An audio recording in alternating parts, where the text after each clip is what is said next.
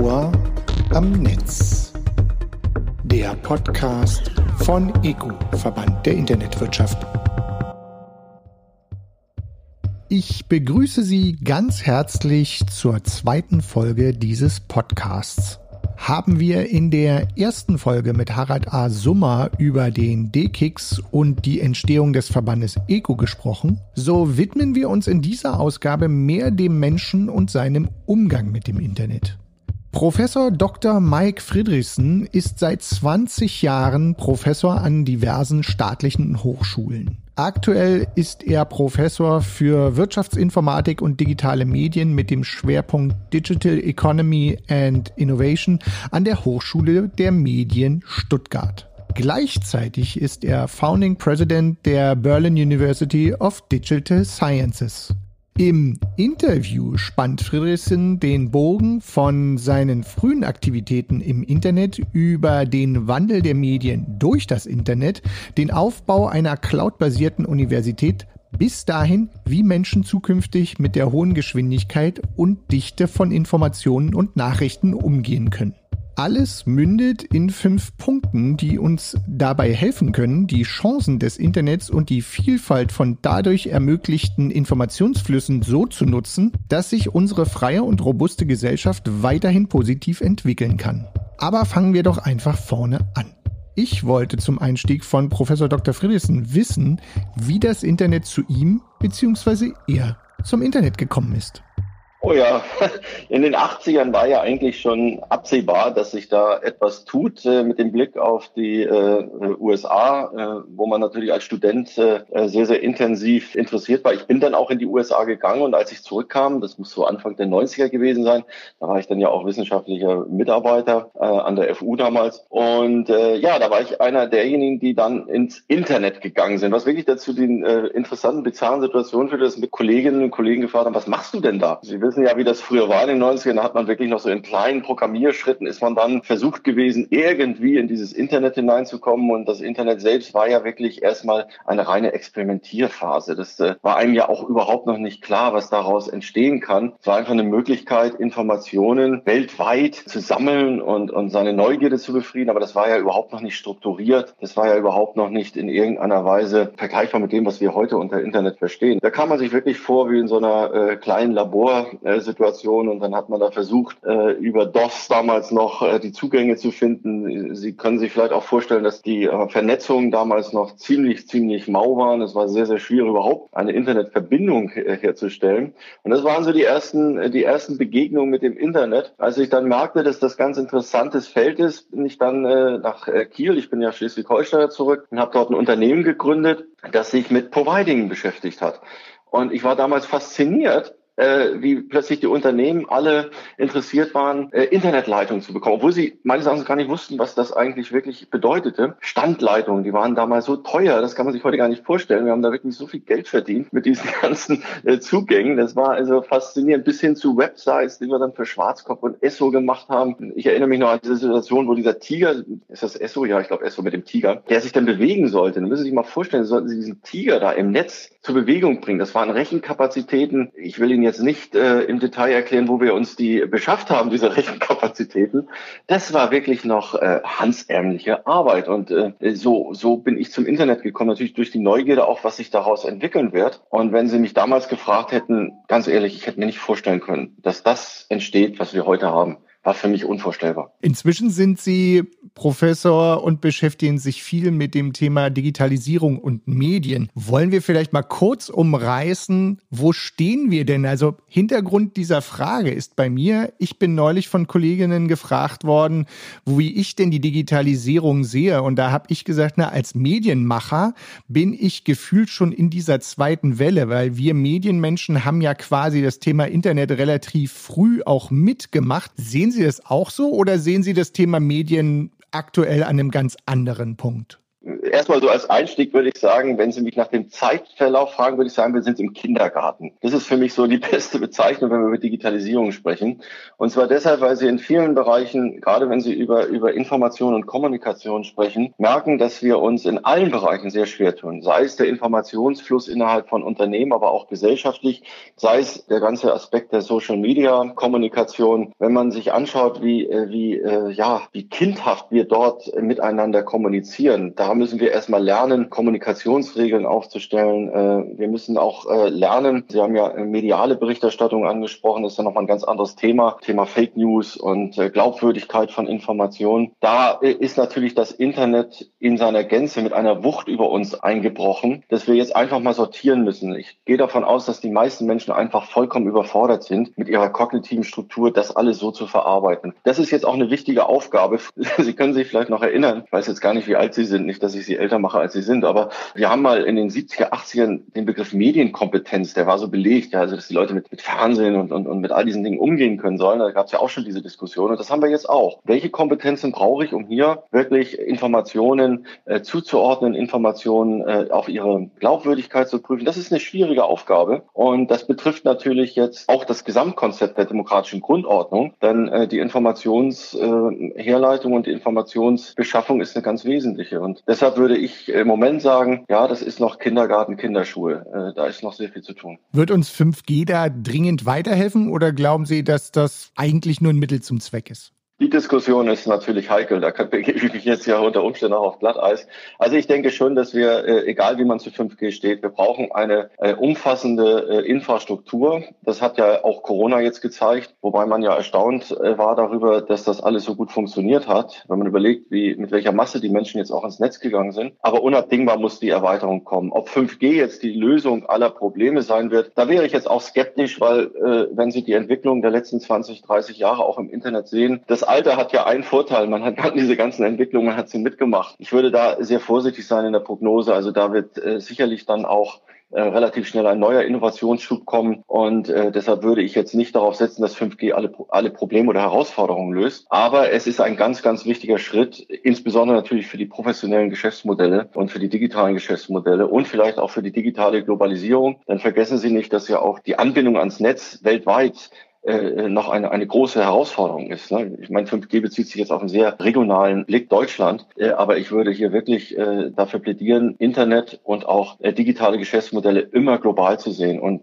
da gibt es eben noch Milliarden von Menschen, die noch gar nicht ins Internet eingebunden sind. Auch das ist ein, ein Blick, den man immer berücksichtigen sollte. Lassen Sie uns einen kleinen Schwenk machen und zwar in die Richtung, Sie sind generell, das ist mir so aufgefallen bei der Recherche im Vorfeld, sehr umtriebig als Professor. Natürlich, klar, ist Teil Ihres Jobs. Auf der anderen Seite mit der Berlin University of Digital Sciences haben Sie quasi, ja, oder bauen Sie gerade eine neue Hochschule auf. In Zeiten von Corona einen spannender Twist, der da gerade stattgefunden hat? Oder wie muss man da sich das aktuell bei Ihnen vorstellen?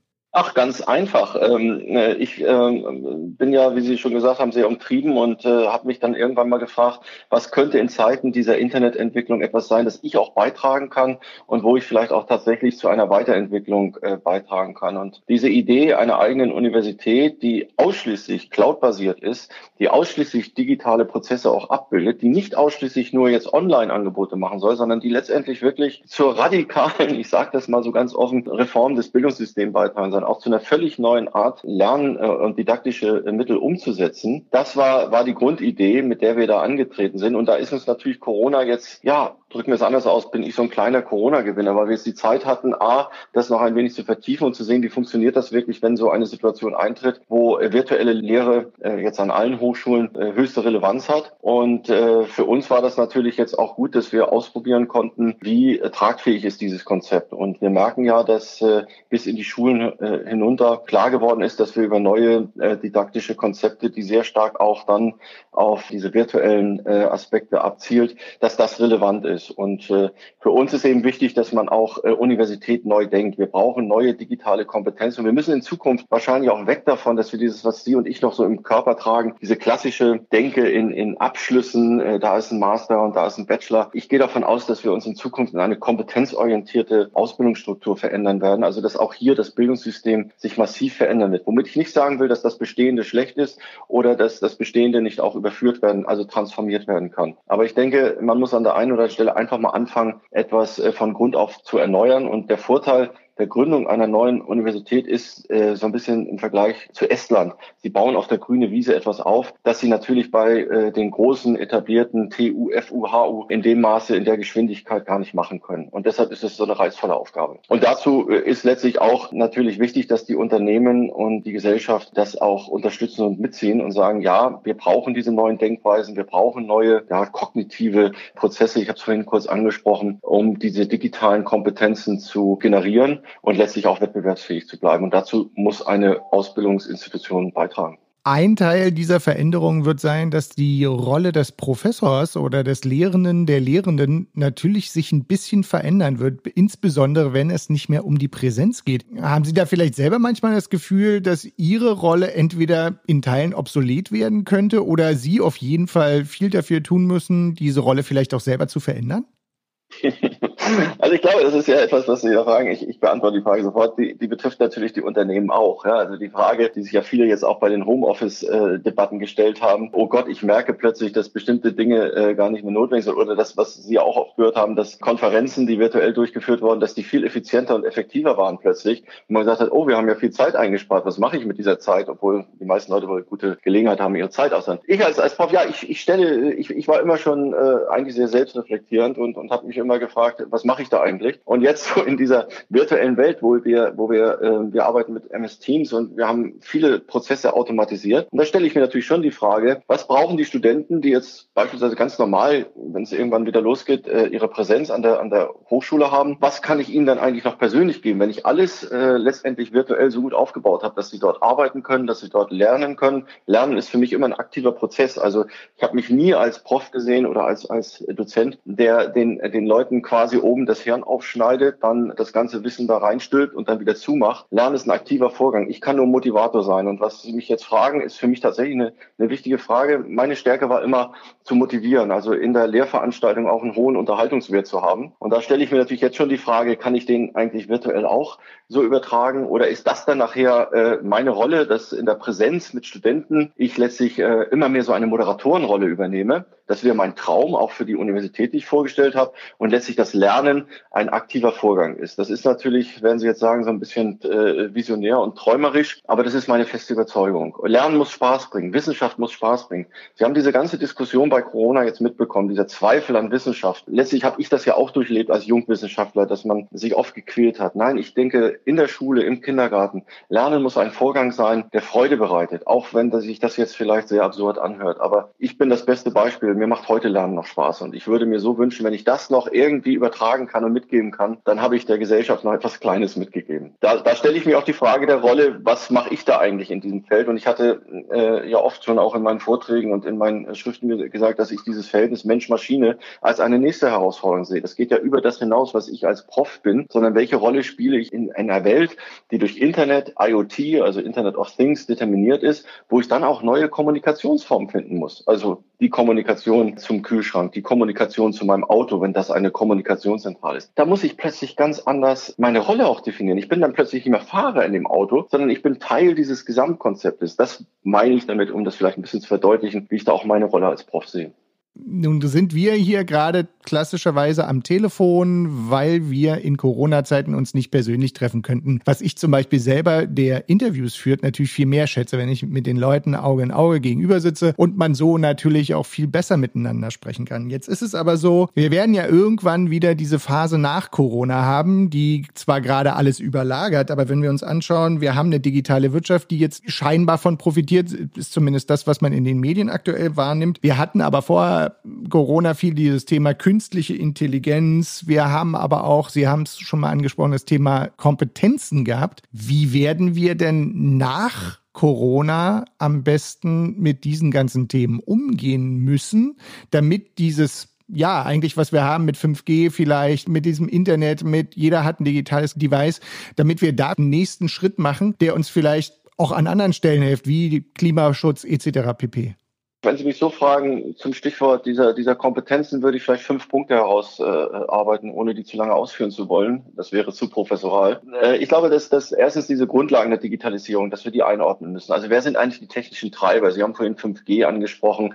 Äh, wir haben jetzt äh, letztendlich ja auch immer diese Debatte, äh, schwappt Silicon Valley mit ihren Unternehmen in unsere Geschäftsmodelle ein. Was soll Europa dagegen tun? Cloud-Strukturen, äh, über die wir sprechen müssen. Das ist für mich eine ganz wichtige Frage, dass wir die richtig rauskristallisieren und dass man vielleicht aus der Corona-Krise auch noch nochmal genau herausliest, äh, was sind da wirklich äh, positive Treiber, wo haben wir vielleicht auch mit dem Blick auf die digitale Gesellschaft, äh, Stichwort digitale Ethik und andere Dinge, wie wollen wir uns als Gesellschaft da eigentlich aufstellen? Das ist eine ganz wichtige Frage, die viele haben jetzt durch Homeoffice mal gelernt, wie so eine Welt aussehen kann. Und das ist für mich der erste wichtige Punkt, also diese Grundlagen mal richtig einzuordnen. Das zweite ist natürlich die grundsätzliche technische Kompetenz, also Hardware, Software, dann die Architektur, die wir brauchen, also all das, was jetzt gerade bei uns zumindest in unserem Feld diskutiert wird, aber arbeitet man mit Zoom, arbeitet man mit MS äh, Teams, mit wem arbeitet man? Also was sind die Systeme dahinter? Wie können wir lernen, damit umzugehen, sie auch effizient und effektiv zu nutzen? Dann äh, müssen wir uns sicherlich Gedanken machen über den, den dritten Punkt, Systeme, äh, Prozesse, also Arbeitsprozesse, Wertschöpfung, Vernetzung.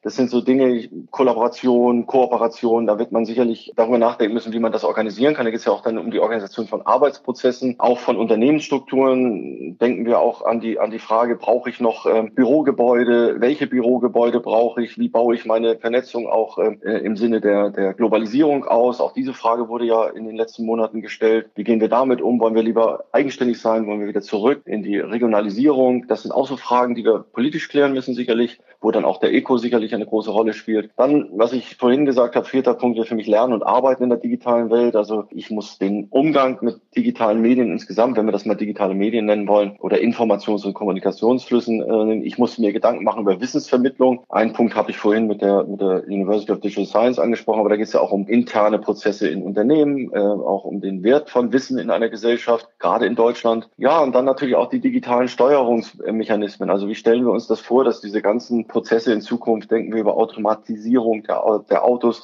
Mobilitätskonzepte, Klimakonzepte, das sind so Fragen, die ich aus dieser Corona-Krise klar ablesen kann. Und das allerletzte ist natürlich, all das muss auch noch dann unter dem Deckmantel Datensicherheit, Datenschutz, Datenanalyse Datenanalyse gewertet werden. Und das hatten wir gerade in den letzten Monaten auch. Wie gehen wir damit um? Und das ist auch ein Thema für uns an den, an den Hochschulen letztendlich. Das waren doch sehr feine fünf Punkte, die, glaube ich, ganz gut weiterhelfen. Da sind wir auch auf der Zielgerade dieses Interviews. Und ähm, Sie haben schon den Eco kurz genannt und natürlich sind wir hier im Podcast des Eco. Und da wäre für mich natürlich nochmal die Frage, was macht denn für Sie das Engagement im Eco aus, wenn Sie an Ihre Hochschule denken? Also zunächst mal halte ich den ECO für einen äh, sehr, sehr wichtigen Verband. Ich, ich mag ihn sehr aus, aus unterschiedlichen Gründen. Natürlich, äh, weil ich äh, bestimmte Personen sehr gern habe. Ich nenne nur den Ehrenpräsidenten äh, Herrn Rother, der bei uns ja auch im Hochschulrat ist. Äh, mit dem verbindet mich wirklich eine, eine ja, jetzt schon langjährige Verbundenheit. Und kann vielleicht nur die Anekdote erzählen, dass er sagte, ja, äh, was willst du äh, an deiner neuen digitalen Uni mit so einem alten Sack wie mir? Woraufhin ich ihm sagte, naja, wenn du deine Geschichte erzählst, so wie ihr Anlass ja auch für diesen Podcast war, wenn du deine Geschichte Geschichte mal erzählst, wo, wo das alles herkommt, dann ist das für die heutigen Studenten unheimlich wichtig, dass sie das, dass sie das erkennen, dass sie auch die Historie kennen. Und auch Alexander Rabe, den ich sehr schätze, der uns auch immer sehr unterstützt, das sind so schon äh, dann auch persönliche Zuneigungen. Aber inhaltlich ist der ECO natürlich jetzt nach all dem, was ich vorher aufgezählt habe, gerade die fünf Punkte, von enormer Bedeutung, auch hier Positionen zu vertreten, Positionen einzunehmen, auch der Politik gegenüber zu verdeutlichen, in welche Richtung es gehen muss. Und für uns als Hochschule ist natürlich wichtig, diese Verbindung mit dem ECO wiederum zu haben, weil der ECO ist natürlich eine Vertretung von vielen, vielen hochgradig interessanten digitalen Unternehmen, mit denen ich gerne auch, äh, äh, wenn Sie so wollen, in Reallaboren Dinge entwickeln möchte, äh, Dinge äh, auch hinterfragen möchte. Und das geht nur in einem, äh, in einer äh, sehr starken Austauschfunktion zwischen uns als Hochschule, die anbieten kann, hier gegebenenfalls auch die Kompetenzen, die wir aus Forschung und aus den vielen studentischen Ideen, die ja durchaus kreativ und auch äh, interessant sein können, dass diese Interaktion äh, beide Seiten weiterbringt. Aber der Eco hat auch so ein bisschen was, mag das jetzt gar nicht sagen, was familiäres. Äh, immer wenn ich beim Eco bin, egal zu welcher Veranstaltung, gibt es ein gewisses Wohlfühlsyndrom. und das halte ich auch für sehr wichtig, äh, dass man sich von einem Verband gut vertreten fühlt, dass man sich wohlfühlt und dass man die Leute auch schätzt und äh, ihnen auch vertraut. Und das tue ich. Herr Professor Dr. Friedrichsen, ich glaube, das war ein wunderschönes Schlusswort tatsächlich. Ich wollte jetzt gar nicht so viel Lob hören, aber natürlich nehme ich das ganz herzlich und sehr, sehr gerne mit. Und die Kolleginnen und Kollegen, die diesen Podcast vom Eco hören werden, die werden hoffentlich auch ein Schmunzeln auf den Lippen haben. Ich bedanke mich recht herzlich und in Zeiten wie diesen sagt man nicht einfach auf Wiedersehen, sondern vor allen Dingen eins, bleiben Sie gesund. Das wünsche ich Ihnen auch. Vielen Dank. Bis dann. Auch bei Ihnen bedanke ich mich wieder ganz herzlich fürs Zuhören. Empfehlen Sie gern unseren Podcast weiter. Wir freuen uns über jede neue Zuhörerin bzw. jeden neuen Zuhörer. Bleiben Sie weiterhin gesund und bis zur nächsten Folge von Das Ohr am Netz, der Podcast von Eco Verband der Internetwirtschaft.